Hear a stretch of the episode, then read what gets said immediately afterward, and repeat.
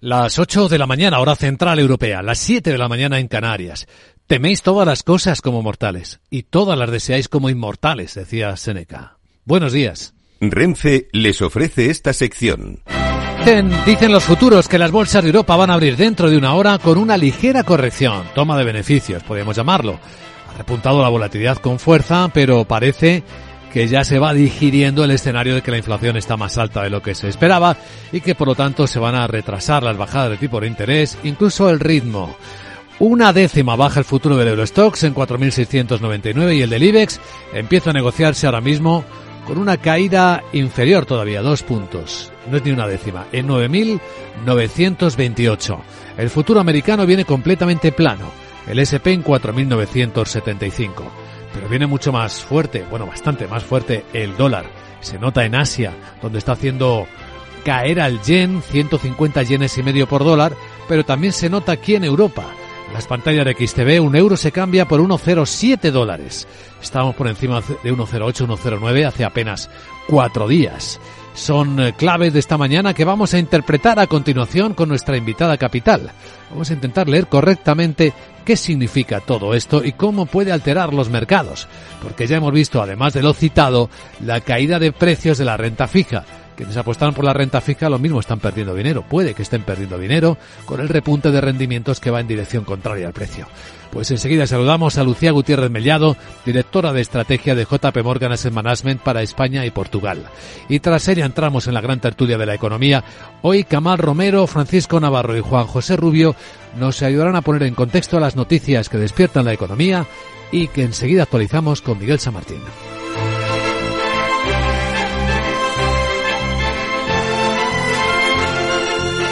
Capital, la Bolsa y la Vida, con Luis Vicente Muñoz. Renfe les ha ofrecido esta sección. Tío, ya estoy en el tren. A ver si tengo suerte y llego tarde, ya sabes. 30 minutillos y me ahorro el billete. No creo que en media hora me pierda mucho allá en el pueblo. Como mucho al Paco contando por enésima vez cómo conoció a la Juani. Con el compromiso Renfe de puntualidad, si tu tren AVE se retrasa más de 15 minutos, te devolvemos el 50% y el 100% si se retrasa más de 30. Normal que alguno prefiera llegar tarde. Nadie te da más. No todos los trenes son como Renfe. Renfe, tu tren. El broker CMC Markets patrocina las noticias del día. Y a ver si hoy se logra. En el Cairo se encuentran representantes negociadores de Estados Unidos, Qatar, Egipto, Israel, buscando un intercambio de rehenes, un alto el fuego en la franja de Gaza. Pero el ejército israelí anuncia que hay un largo camino por delante antes de concluir la guerra. La Casa Blanca asegura que representantes de la CIA mantienen conversaciones con el Mossad, Hamas, la Yihad y parte cataría y egipcia para alcanzar ese acuerdo que ponga fin a los combates en la franja, permitir la liberación de rehenes y el ingreso de ayuda humanitaria.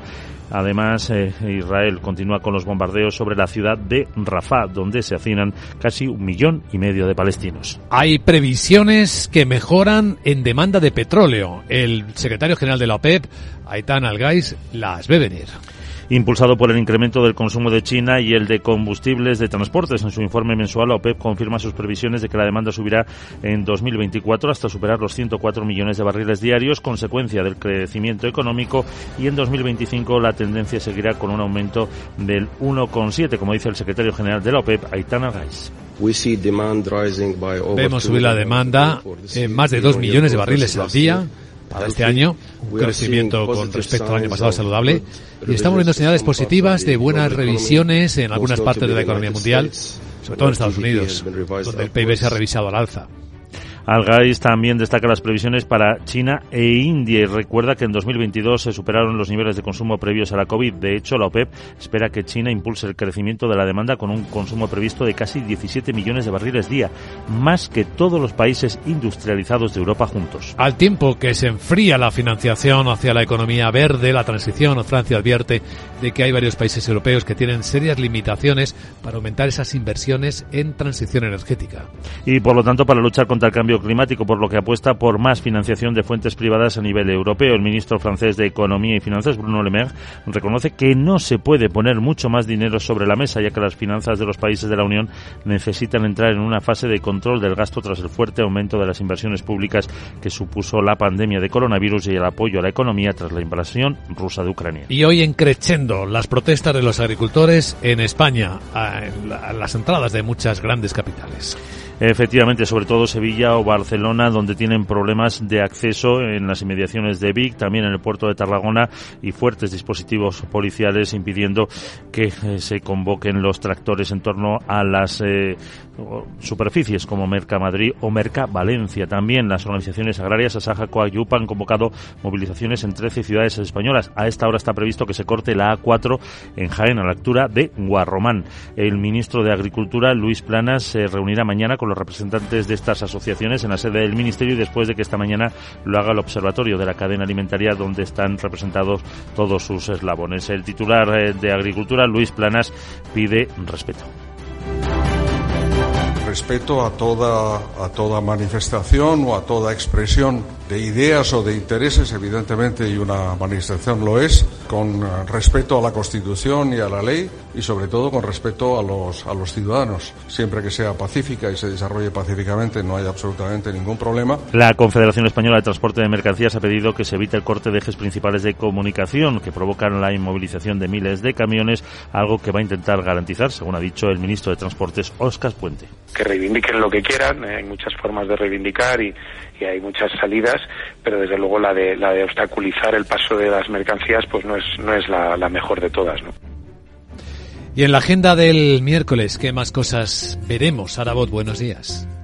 Muy buenos días, este día de San Regalín te cuento que ya tenemos en el Reino Unido el dato de inflación de enero que baja seis décimas el doble de lo esperado y el índice de precios al por mayor que baja 9. El Banco de España difunde las cifras de financiación solicitada al BCE por las entidades españolas y las de la zona del euro a cierre de enero. Precisamente, en la zona euro tendremos datos de empleo del cuarto trimestre y de PIB, además de la producción industrial de diciembre. Alemania coloca deuda a 30 años. Este miércoles escucharemos a Luis de Windows, vicepresidente del BCE, al gobernador del Banco de Inglaterra, al de Alemania y a varios miembros de la FED. Bueno Luis Vicente vamos a situar la escena en los mercados. Como dices siempre, con la directora de JP Morgan AM para España y Portugal. Seguro que ella me aclara por qué los bonos que suben no tienen envidia. Mm. ¿Es así? ¿O me da a mí que me he liado? no, eso es porque me falta tu detallito de San Valentín. Eh. Si no se te escurre nada ahora te paso unas ideas. Jeje. Chao. Que seguro que tienes muchas, pero cuidado, no se crucen tus cables, querida Sara. El broker CMC Markets ha patrocinado las noticias del día. Y ahora un vistazo al tráfico en conexión con la DGT. Patricia Arriaga, buenos días. ¿Qué tal? Muy buenos días. Pues a esta hora ya estamos pendientes de las movilizaciones agrícolas que están afectando a la red de carreteras principal en lo que son autovías y autopistas. De hecho, en Granada está cortada la A44 a su paso por Irnayoz en ambos sentidos, pero también en Girona la AP7 en dos tramos, Vila de Muls en sentido Francia y Borrasá en dirección Tarragona. También la C38 en Muyo y la Nacional 2 en Báscara y Pontos en ambos sentidos. También está afectando a la red secundaria, especialmente en Cáceres, Badajoz y Sevilla. Mucha precaución porque además en Badajoz hay bancos de niebla muy densos en la 66 a la altura de Miralrío. Además pendientes de varios accidentes, especialmente en Valencia. Hay dos en la A7, uno en Godella en dirección Barcelona y otro en Vetra en sentido Alicante, pero también en la entrada por la CV35 en San Antonio de Benajever. También en Alicante, la A70 en la zona de Ciudad Asís se está condicionando el tráfico en ambos sentidos y en Madrid en la entrada, en la A5 en Navalcarnero, pero también en la M50 en San Fernando de Henares en dirección a 2.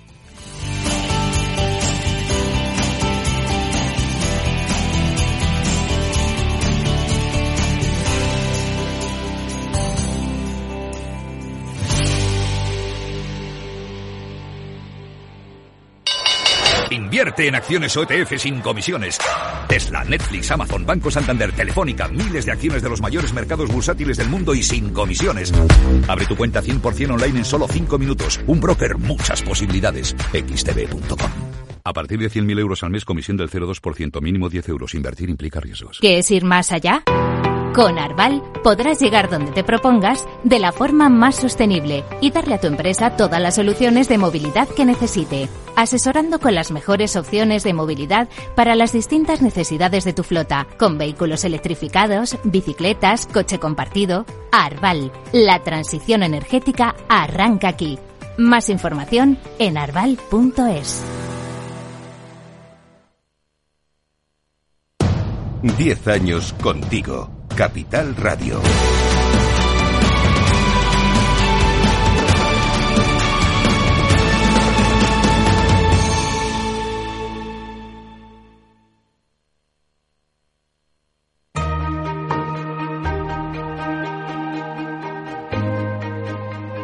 La entrevista capital.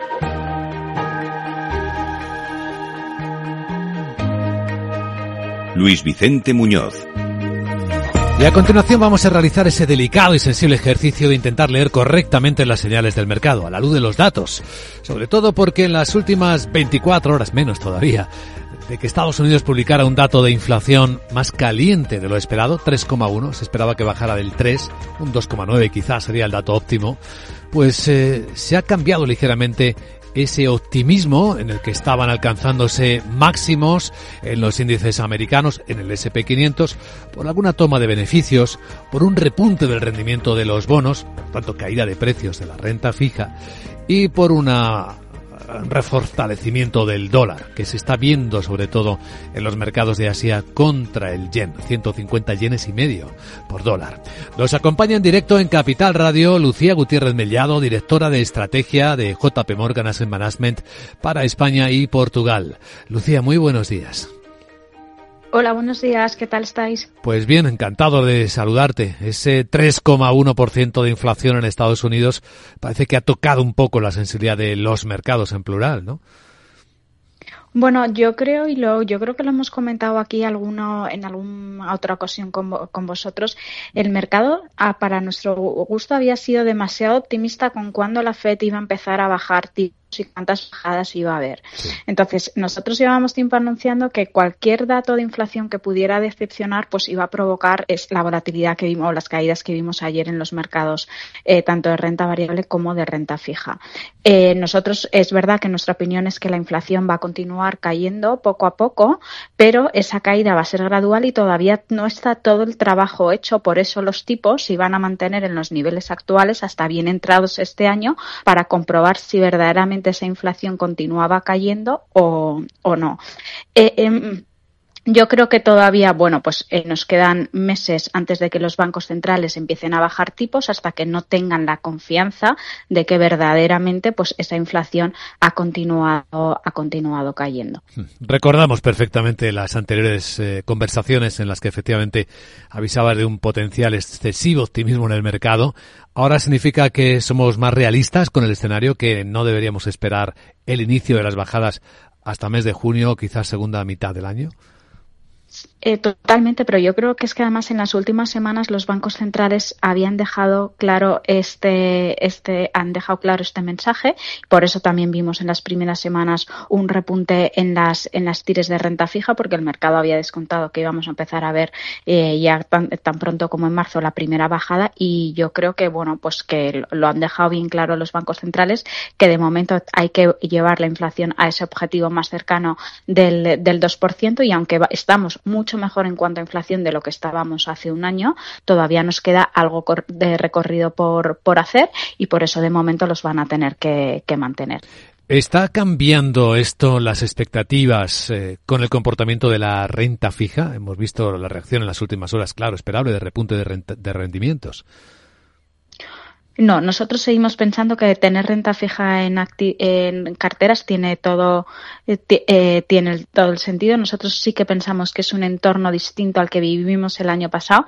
Eh, para la renta fija es verdad que en 2022 vimos un repunte muy fuerte de las tires. Nosotros pensábamos que ya en 2023 íbamos a ver algo de recuperación que no se vio hasta la última parte del año porque también gran parte del año pasado, bueno, pues los bancos centrales seguían subiendo tipos de interés. Pero ahora sí que parece que estamos en un entorno donde parece que las subidas han terminado y donde la inflación está mucho mejor de lo que estaba hace un año. Todavía no en ese objetivo, pero sí mucho mejor eh, que lo que está hace un año. Por lo tanto, a nosotros nos parece que este escenario es más favorable, es, es muy favorable para la renta fija. Eso significa que no vamos a ver ni una semana ni un mes donde un repunte las tires. Eso no es porque todos los activos tienen volatilidad. Dicho esto, el que esté ahora en renta fija tiene la posibilidad de capturar unas tires muy atractivas y para aquellos que tienen tengan, una mentalidad de medio largo plazo, que es la que hay que tener claramente, con las tires actuales, pues eh, en el medio largo plazo se va a ver recompensado. Claro, la perspectiva aquí es lo más importante, con seguridad. Hemos eh, prácticamente terminado, Lucía, la temporada de resultados empresariales. ¿Qué idea nos queda de cómo van las empresas en su actividad? Bueno, pues yo creo que ha sido una eh, temporada eh, positiva, sobre todo teniendo en cuenta que veníamos de un 2023 más, más, más flojo en cuanto a crecimiento de beneficios empresariales y sí que parece que a lo largo de este año vamos a ver un crecimiento de beneficios más sólido de, del que vimos el, año pasado. Nosotros estamos para este año, eh, sabéis que en carteras nos gusta tener renta variable, estamos sobreponderados frente al índice y una de las razones fundamentales es porque esperamos un crecimiento de, eh, de beneficios para, para, para este año y una recuperación respecto a lo que fue el año pasado. Esa sobreponderación en renta variable respecto a los índices, ¿Qué más puedes decirnos sobre ella, Lucía? ¿En qué mercados, en qué sectores hay alguna pista de mayor detalle? Bueno, la verdad es que en sectores las carteras están bastante equilibradas. Ahora mismo no hay grandes sesgos en, carteras, pero por regiones seguimos largos de Estados Unidos frente a Europa, porque ahí es verdad que nos parece que, el crecimiento de beneficios va a ser más largo, va, a ser más fuerte en Estados Unidos que, en Europa.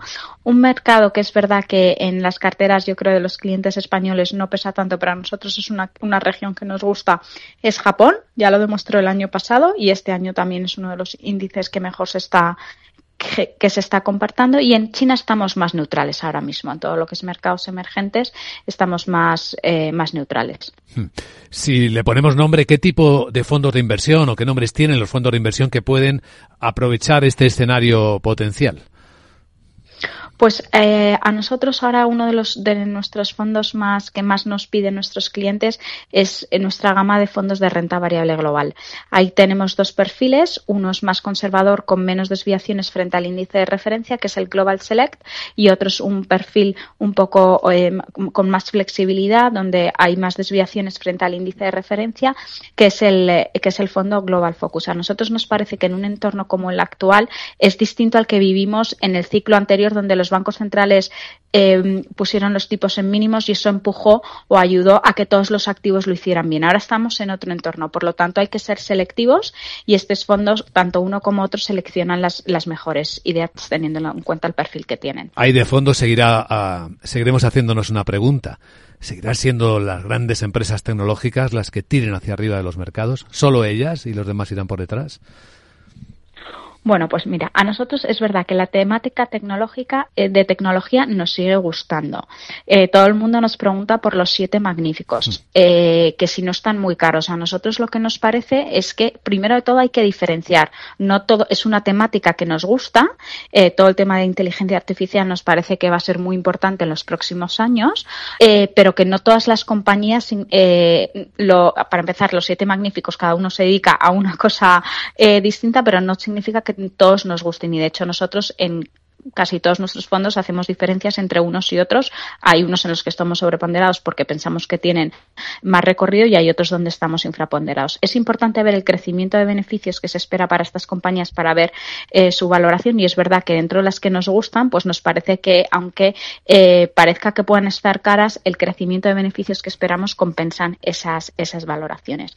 Lo que sí que esperamos para este año, que el año pasado fue muy, se notó mucho las, las, las diferencias entre los magníficos y el resto de mercados, sobre todo en Estados Unidos, es que ese diferencial se estreche un poco, ¿vale? Sí que deberíamos, y eso ya lo llevamos semanas viendo. Durante la primera parte del año pasado solo subían las tecnológicas, pero ya desde el mes de noviembre hemos visto cómo esas subidas del mercado se han generalizado y hay más compañías que empiezan, que empiezan a subir y nosotros sí que pensamos que este año, eh, pues dentro del mercado de renta variable americano hay compañías que están muy, eh, muy razonables desde el punto de vista de valoración gusta las perspectivas de negocio que tienen para los próximos años.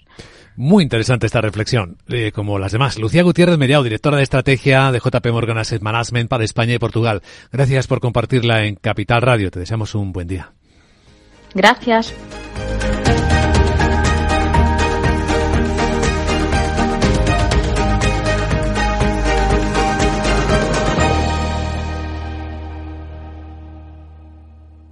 Lauri, decidido. La despedida la hacemos en Gandía. Prepara el bikini.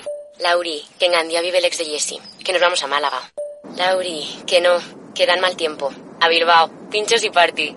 Lauri, una cosita. Que al final es despedida conjunta. Te hago administradora del grupo que no puedo más. En Renfe tenemos más de 1500 destinos para que siempre puedas llegar a donde quieras llegar. Nadie te da más. No todos los trenes son como Renfe. Renfe, tu tren. ¿Estás completamente seguro de que la rentabilidad de tus planes de pensiones es la mejor que puedes obtener? Si tu gestor solo te ofrece los planes de su banco, estás perdiendo oportunidades y, lo que es peor, años de rentabilidad para ti. En Belaria Inversores estamos a tu servicio, no al del banco. Trabajamos con 180 planes de pensiones de las entidades más punteras de España y de ellos solo te ofrecemos los de mayores perspectivas de rentabilidad, sin ningún coste para ti. Si quieres más rentabilidad, visita belariainversores.com.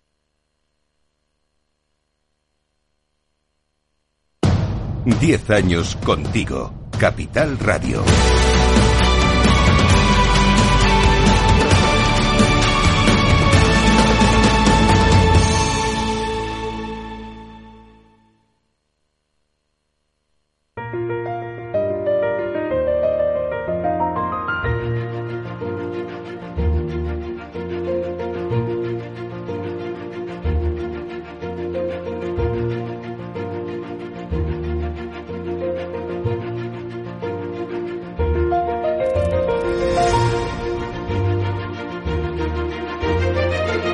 En Capital Radio comienza la gran tertulia de la economía con Luis Vicente Muñoz. Pues aquí estamos, fieles a nuestra vocación de buscar la interpretación, generar contexto inteligente a las cosas que están ocurriendo. Vamos a ver si somos capaces de interpretar bien cómo viene este miércoles 14 de febrero. Hoy en la gran tertulia de la economía con Francisco Navarro, profesor del IE, del Instituto de Empresa. ¿Cómo estás, querido Paco? Buenos días. Muy bien, encantado de estar aquí. Fenomenal. fenomenal. estoy encantado de estar aquí. ¿De verdad, de verdad? Sí, sí. ¿Y eso? Se nota, hombre. Se te nota, sí. con Juan José Rubio, catedrático de Hacienda Pública, exdirector del Instituto de Estudios Fiscales. ¿Cómo estás, querido Juanjo? Pues muy bien. Eh, un día especial, ¿no? Hoy San Valentín, miércoles de ceniza, se dan una serie de circunstancias que pueden hacer que sea un día bonito. Día de la energía, también nos decías a la voz. Sí, será por elegir qué día es, ¿no? podemos hacerlo hasta la carta. Bueno, pues, elegirlo es complicado, pero por lo menos sí podemos hacer que sea un buen día. Kamal Romero es consultor independiente de analítica de datos y de economía. Querido Kamal, ¿cómo estás? Buenos días. Muy buenos días.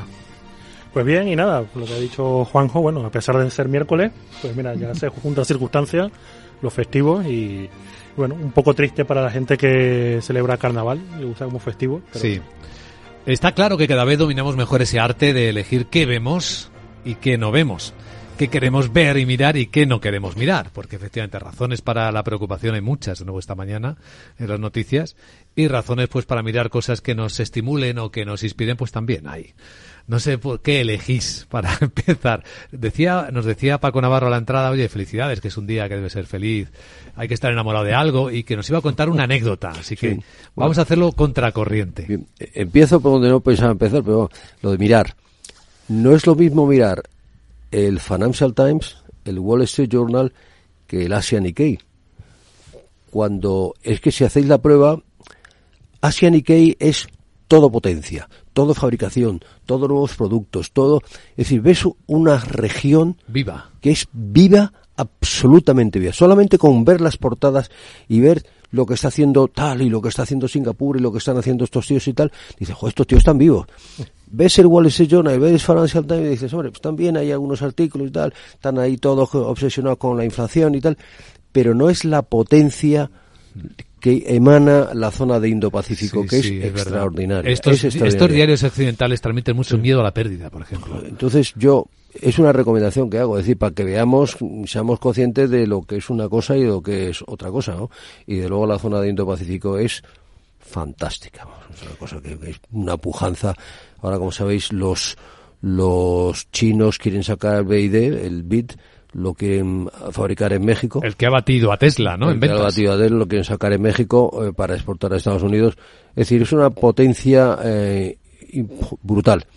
Brutal. Y no, y lo, la anécdota de, pues estábamos hablando de la energía, bueno, aquí estamos todos hablando, regándonos de vestidura, porque el CO2 es muy malo y nos vamos a morir todos con el CO2. Pues la anécdota es, en Qatar había condenado a muerte a ocho oficiales de Marina indios, por cuestiones de espionaje. ¿Cómo se ha solucionado el tema? Pues claro, no, no, no iban a, colgar a ocho oficiales de Marina India. Pues se han solucionado con un contrato de 20 años de gas natural entre Qatar y la India. Es decir, 20 años. Pues dice, oiga, pero aquí no estamos hablando de que el CO2 es tan malo. Aquí no, intercambian prisioneros, ¿no? No, no, no. no. Esto es noticia de, de ayer Sí, sí, sí, sí, de, esta semana. Estamos a, miércoles. vamos, aquí solucionadísimo.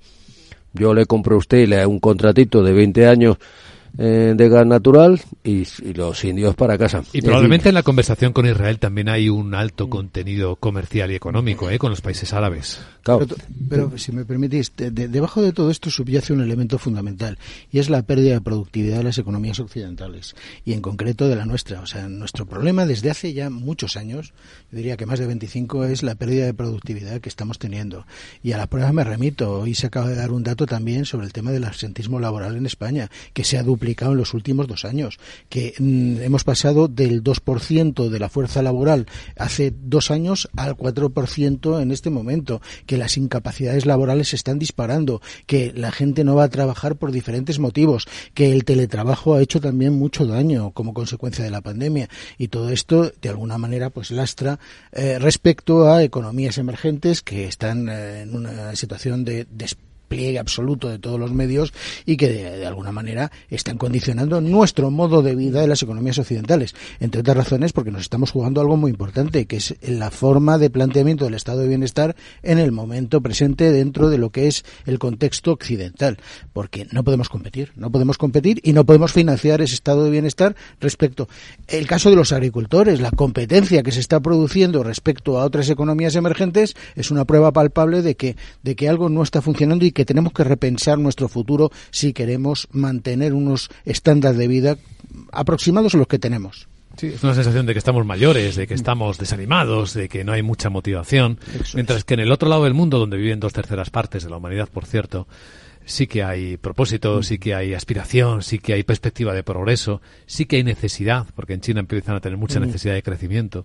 Se, está, se le está parando el país con sus problemas también de falta de natalidad. Pero también es cierto, si me permitís una cosa, eh, termino, es el hecho de que el mundo da para lo que da. O sea, y, los eh, países emergentes eh, pretenden de alguna manera emular lo que sería una clase media de corte occidental con unas eh, estándares de bienestar como los nuestros.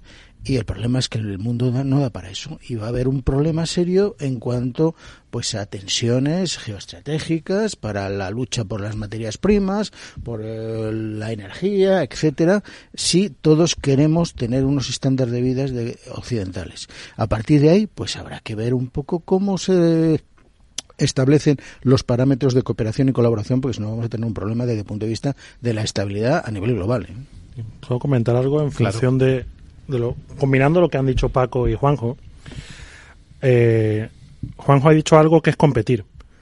Y el tema es el siguiente. No, yo estoy completamente de acuerdo con lo que ha dicho la productividad, pero aquí eh, yo creo que hay que tomar en cuenta algo. China es lo que es Europa hace un siglo. Entonces, para lo bueno y para lo malo, en un contexto del siglo XXI. Y ahora con el tema de la geopolítica. Nosotros podemos competir con países que no tienen que hacer elecciones. No podemos competir con países donde la gente puede trabajar 60 horas a la semana, bajo cualquier condición y no se pueden quejar. Nosotros podemos competir en inteligencia artificial con países que no tienen normativas de protección de datos y podemos utilizar los datos de quien sea. Porque, a ver, ese es el tema. Lo que nos hemos enseñado Google, que nos ha enseñado Amazon, que nosotros estamos trabajando con algoritmos que se habían desarrollado hace 30 años y que se han tuneado ahora y que ahora tenemos la potencia computacional para utilizarlo. Se han democratizado. Sí, se han democratizado. Exacto, pero yo tengo en mi ordenador el algoritmo de Google y cualquiera lo puede tener, porque es una librería eh, libre que cualquiera se puede descargar. Pero ¿por qué yo no puedo hacer eso como Google? Porque Google tiene los datos. Y ahora China tiene los datos de todo el mundo. ¿Cómo, cómo, de todo el mundo, no solo de los chinos. Bueno, de todo el mundo en China. ¿no? De todo el mundo en China. Y de los que tienen TikTok. Sí, también. y y entonces, claro, la cuestión es cuando nosotros hablamos de competencia, ¿de qué estamos hablando? No estamos hablando de yo voy a jugar con unas reglas y ser más productivo que tú. Estamos hablando de que yo no puedo competir con alguien que paga un euro la hora para gente que trabaje con, tres, con un día libre a la semana, bajo cualquier condición, que no tiene que cumplir el tema de la agricultura.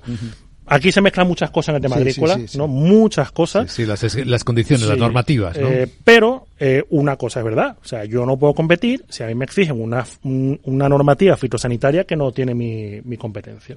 Entonces, claro, aquí se mezclan varias cosas. La geopolítica, que yo creo que es importante ahí es nosotros y el caso de Rusia. Nosotros lo que tenemos que hacer es intentar llevar a China porque va a haber un proceso endógeno donde a la medida que crezca esta, crezca esta clase media van a haber demandas pues de este tipo de cosas. Van a haber demanda de democracia van a haber demanda de mejores condiciones de vida va a haber demanda de un estado de bienestar que no tiene por qué ser el europeo pero va a haber demanda. Y entonces claro yo creo que lo que tenemos que hacer geopolíticamente es y ahí está el ejemplo de Rusia que no lo hemos hecho con ellos es acercar China hacia nuestro lado y eso nos conviene a todos. Nos conviene a todos porque estamos hablando hoy de un mundo donde, vale, China, pero China va a montar una fábrica en México, China exporta componentes a Asia que luego van bueno, a Corea, que luego van a India, que luego entran aquí por Alemania, que luego se, se montan en un coche en Vigo. El coche eléctrico. El coche eléctrico es un ejemplo característico, eh, paradigmático de lo que está ocurriendo eh, eh, con China y el mercado europeo. O sea, están mm, echando, expulsando lo que es la producción y la compra del coche eléctrico europeo a través de un producto que es relativamente bueno y que es barato. Bueno, solo en China ya tienen más coche eléctrico que, en Europa. Tienen un mercado. Pues yo quería aquí pero siempre hablamos de productividad y nunca hablamos de competitividad. Y yo creo que antes de la productividad está la competitividad, porque si tú no eres competitivo, difícilmente puedes ser productivo. no es al revés. No. Tú para poder tener productividad, la productividad es el output, el output frente al input. ¿Y no es la productividad la que te hace ganar competitividad?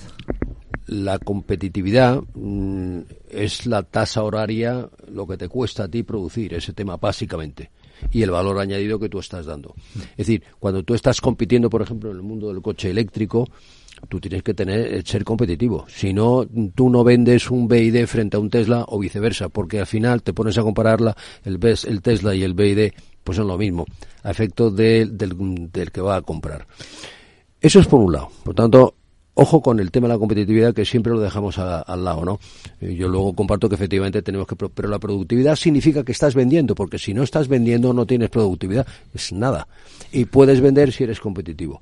luego hay otra cuestión, lo acabas de decir tú ahora, Kamal, es decir, hay un problema así que si las nuevas tecnologías, la inteligencia artificial, mm, la captura de datos y que volvemos a un mundo orwelliano y tal, pero la realidad es que fabricando la fabricación en China es terrible. Es, no solamente en los coches eléctricos, es que los tipos te procesan las materias primas. Es decir, terrible por, por es que estos tíos cómo mejora, ¿no? Lo rápido que eh, tienen los yacimientos de los minerales que se necesitan y los que no tienen, pues los sacan de Latinoamérica o los sacan de, de la República del Congo, pero es que además lo saben procesar. Es decir, es una potencia absolutamente brutal.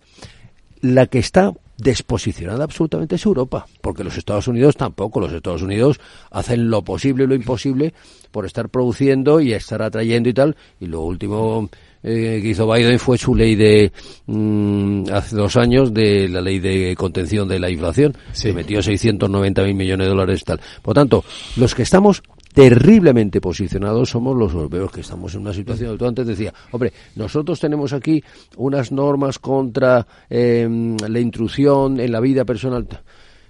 Sí, pero no hacemos nada de inteligencia artificial. Oiga, haga usted algo, que usted, usted pone las normas para que se pueda conducir bien por las calles, pero no hace un solo coche. Da la impresión de que estamos vencidos antes de la batalla. Citaba el profesor Rubio de la baja productividad. En Europa, en Europa, en, España, productividad. Cifras. Cada día faltan a su trabajo un millón trescientos mil españoles, de los que trescientos mil lo hacen sin justificación. Cada día, ¿eh? ¿Cuántas personas trabajan en España? Pues hacer la cuenta. Es que eso va, significa eso. Eso es coste empresarial y ese coste empresarial al coste, final coste país. Claro, claro, eh, acaba lastrando lo que son eh, los ingresos y los rendimientos de las empresas.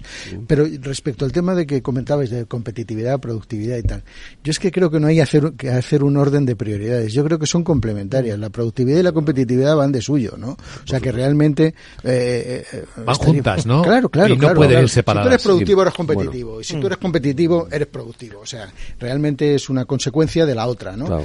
Y a partir de ahí, bueno, pues lo que se trata fundamentalmente es de eso, de, de, no podemos poner puertas al campo. La realidad es la que es. Hay eh, países que juegan sin reglas, como decía Kemal, y nosotros lo que tenemos que hacer, eh, ya que estamos entre académicos, es un problema de optimización, ¿no? Optimizar con restricciones. Las restricciones nos vienen dadas desde fuera. Por lo que tenemos que hacer es intentar eh, optimizar nuestro sistema productivo, nuestro sistema social, nuestro sistema que nos hemos ido dando teniendo en cuenta que las restricciones externas son muy fuertes. Pues, pues parece que, es al contrario, que las restricciones son internas. No, no, no, no. Pues que las puertas al campo se ponen en el campo. puede haber dos tipos de restricciones internas, por eso digo que hay que optimizar y hay que de alguna manera ver qué tipo de regulaciones son razonables y qué tipo de regulaciones eh, son un tiro en el pie respecto a esa competitividad que sí, podemos. Pero fijaos una cosa, ayer dimitió el tercer el, que dimite ya en la gestión de los Next Generation Europe. Mm. O sea, que es que los tíos se ponen a y se van. Sí. Eh, o sea, que no somos capaces de gestionar unos fondos que nos dan para relanzar al país. Que eso es terrorífico. Este es, me parece que es el tercero que dimite y se va. No quiere saber nada. Pero fíjate tú lo que se tiene que estar encontrando allí para que el tipo decida no continuar cuando realmente Europa te está poniendo una cantidad de dinero enorme para que tú lo inviertas en el desarrollo del país. Y eso no se ve por ningún lado. bueno, de, hecho, de hecho hay estimaciones de que eh, por mucho que se haga en los próximos dos años que quedan, eh, mm, el 50% de los fondos que nos ha dado europeo no se van a poder invertir. Con lo cual es terrible también, ¿no? Y la razón, tú pides uno de esos fondos, ya verás la cantidad de papeles. Tienes que dedicarte un mes a trabajar solo en la documentación necesaria y parar de tu trabajo. Pero es uno de los problemas de nuestra sociedad. O sea, si vamos al ámbito universitario, es que la burocracia ahora nos come. O sea, lo accesorio se convierte en principal a los agricultores. Eso del cuaderno eh, digital. por Dios, es que estamos llegando a una situación en la cual... Hay que, eh, hay que justificar el aparato de Estado que tienes. Sí, sí, sí, de alguna manera es eso. Estamos estatalizando el país. Y, y yo no sé si debajo hay intereses inconfesables. Estamos en la gran tertulia de la economía en Capital Radio. Os adelanto cómo vienen las bolsas y continuamos.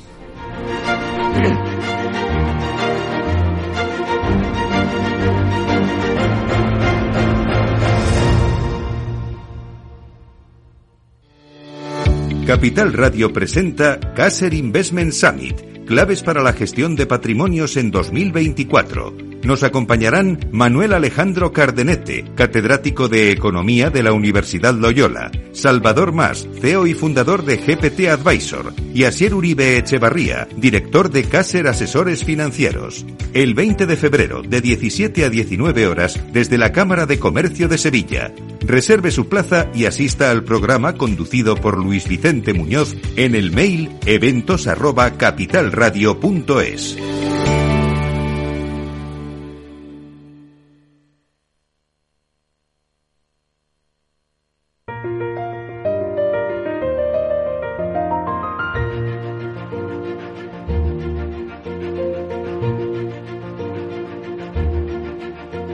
La gran tertulia de la economía, solo en Capital Radio. Pues hoy las bolsas vienen con ganas de corregir un poquito después de que ayer la inflación en Estados Unidos apareciera más alto de lo esperado, lectura de 3,1%, fuerza, mayor fuerza para el dólar, caída de la renta fija, rendimientos arriba y bolsas corrigiendo. Una décima viene tan solo bajando el futuro del Eurostox, está en los 4.700 puntos y menos que eso el futuro del IBEX, ¿eh? tampoco tanto, está en 9.927.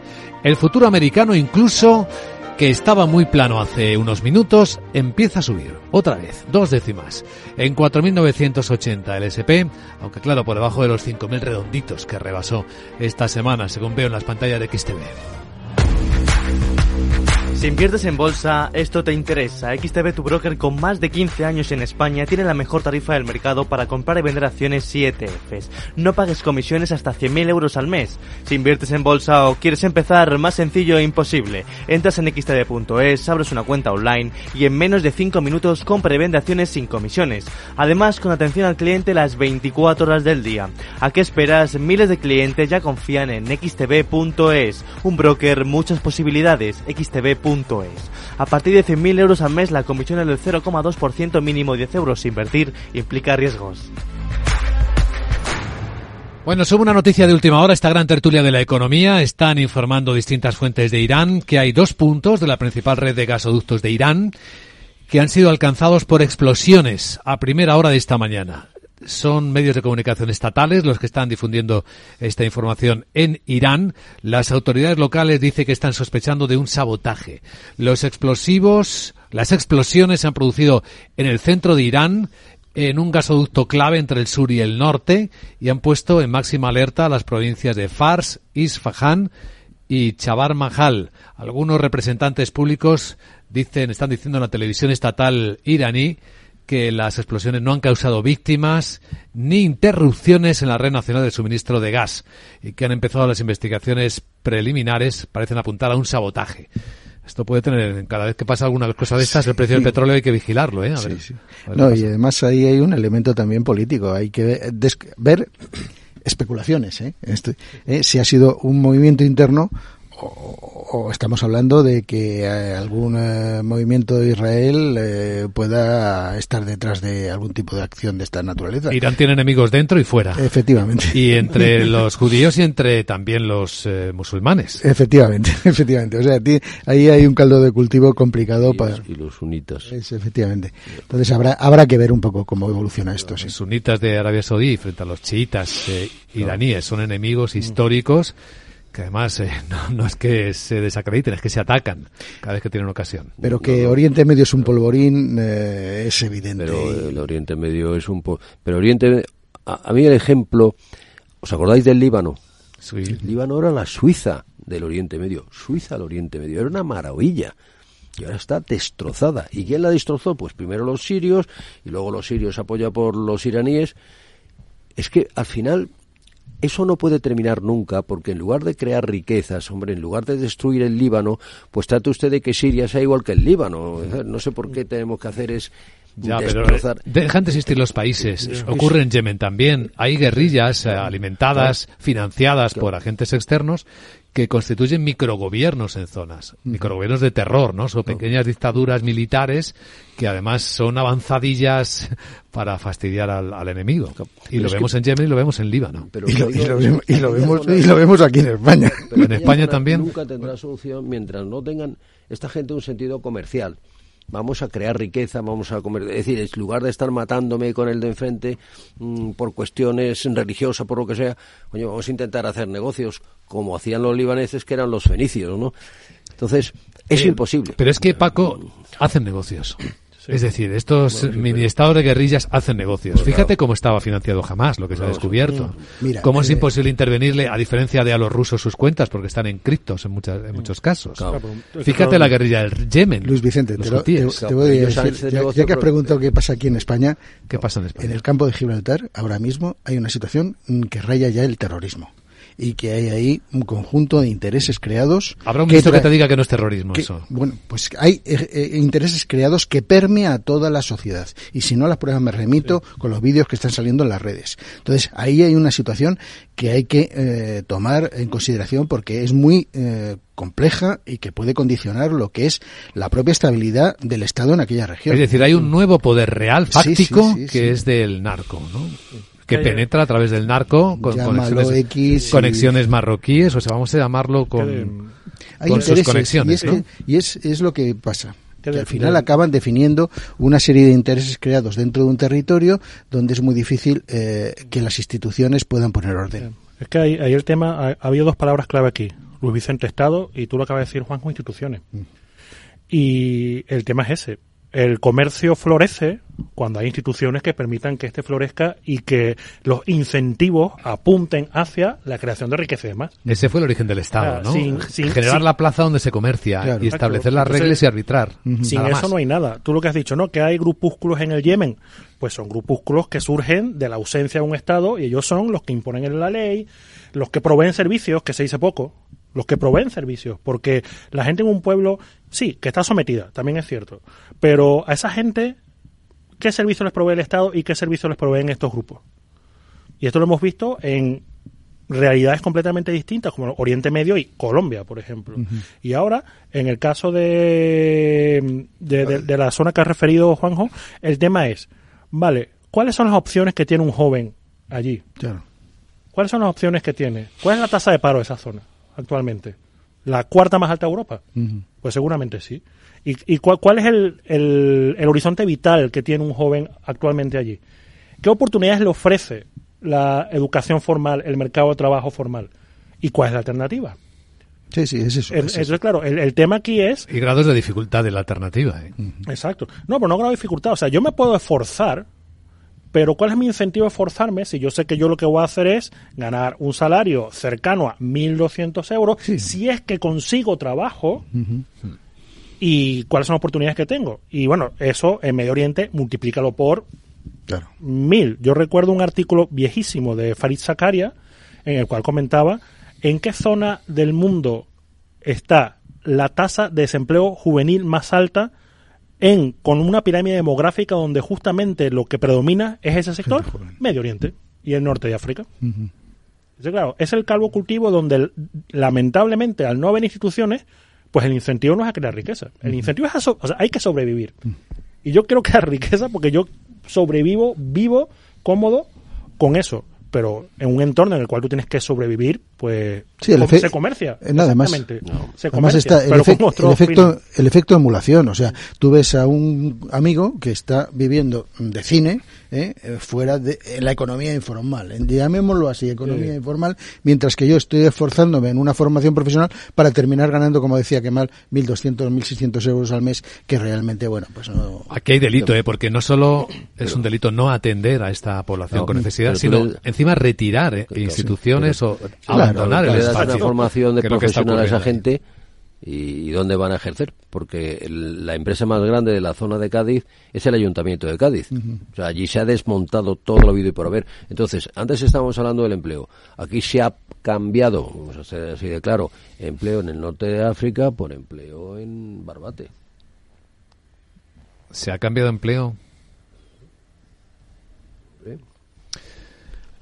Entonces, ¿Te refieres a la parte agrícola, producción agrícola? Me refiero a los señores que estaban produciendo y que siguen produciendo el hachís y toda la droga en el norte de África, que al funcionar la unidad de élite de la Guardia Civil, esto se estaba acabando.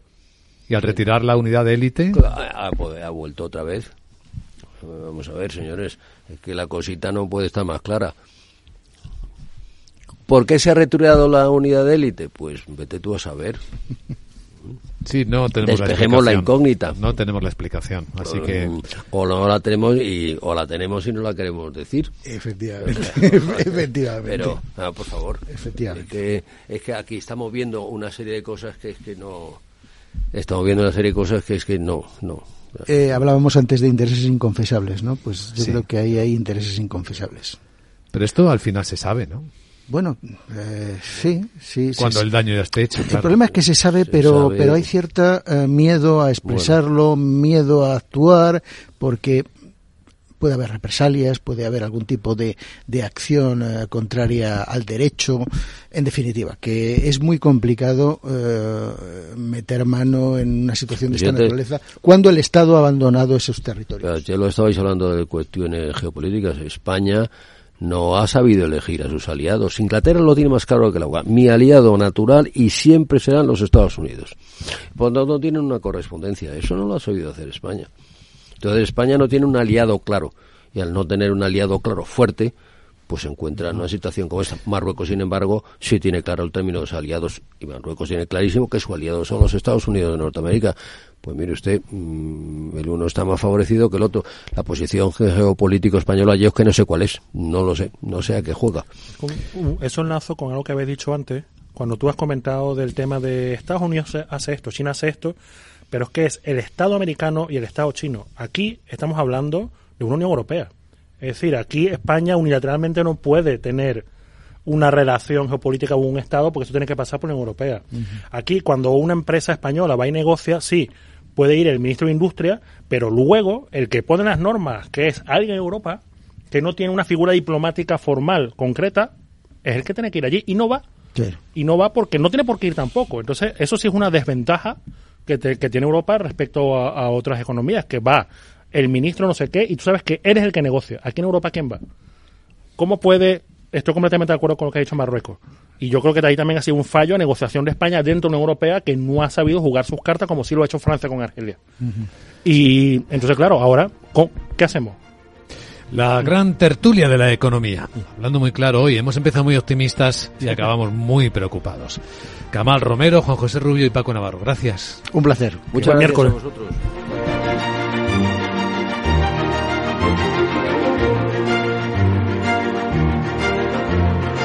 La gran tertulia de la economía, solo en Capital Radio.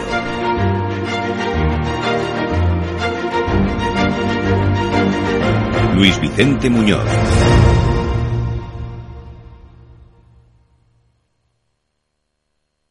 DEPAM, 150 años de consistencia en gestión de fondos de inversión y mandatos. Optimiza tu cartera con nuestras áreas de especialización en renta fija, renta variable, inmobiliario cotizado y ahora también oportunidades de impacto. Consulta depaminvestments.com y a tu asesor financiero. DEPAM, confianza, conocimiento